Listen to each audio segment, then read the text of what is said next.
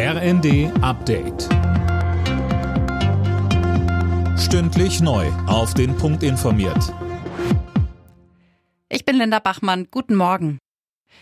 In Großbritannien steigt der Druck auf Premier Johnson. Aus Protest gegen ihn sind die Minister für Gesundheit und Finanzen zurückgetreten.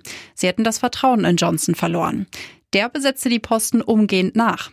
Johnson steht bereits seit längerem wegen einer Reihe von Skandalen in der Kritik, allen voran der Partygate-Affäre und dem jüngsten Sexskandal in seiner Tory-Partei.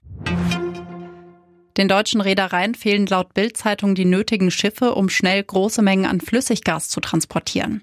Der Gasplan von Wirtschaftsminister Habeck könnte damit ins Wanken geraten. Mehr von Tim Britztrup. In der deutschen Handelsflotte gibt es keine Gastanker, die LNG über weite Strecken transportieren können, sagte Martin Kröger, der Chef des Verbands deutscher Räder.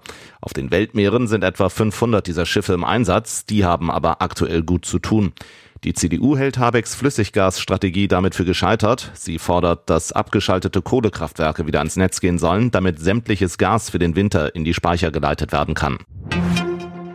In Deutschland sollen gut integrierte Migranten, die hier lediglich geduldet sind, leichter ein Bleiberecht bekommen können.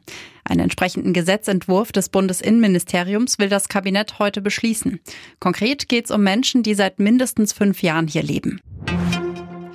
In England startet heute die Fußball-EM der Frauen. Zum Auftakt treffen die Gastgeberinnen in Manchester auf Österreich. Übermorgen steigt dann auch die DFB 11 ins Turnier ein und zwar gegen Dänemark.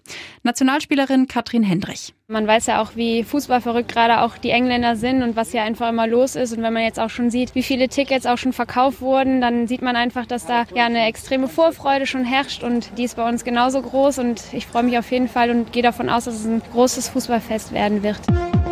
Alle Nachrichten auf rnd.de